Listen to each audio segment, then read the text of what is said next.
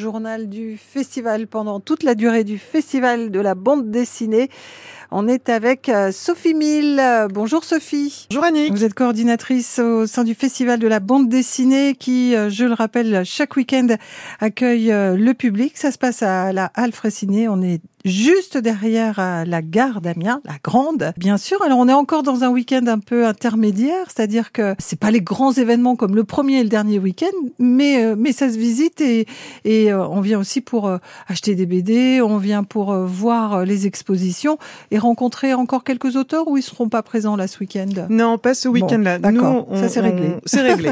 Nous on les appelle les week-ends muséaux parce qu'on on privilégie euh, un public qui vient vraiment pour voir les expositions au calme, pour prendre le temps, pour lire les contenus, pour, euh, pour se balader dans la librairie. Donc, euh, pas d'auteur, mais euh, plein d'expositions à voir. On va essayer de s'arrêter sur une en particulier.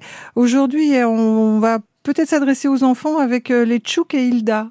Oui, alors euh, Les Tchouks, c'est une série éditée chez Rue de Sèvres par un duo d'auteurs très connus des, fans de bande dessinée qui s'appelle les Kerasquettes avec Benjamin Richard au scénario.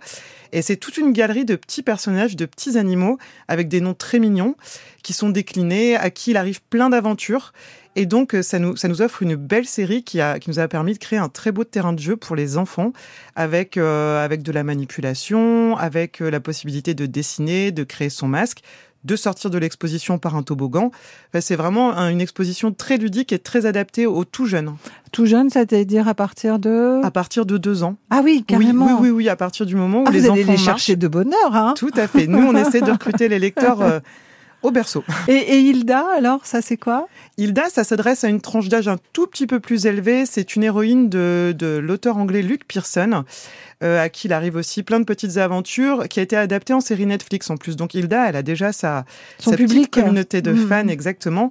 Et là aussi, c'est une exposition dans laquelle il y a, tout, il y a toute une série de missions à remplir qui permet d'avoir un petit cadeau à la fin.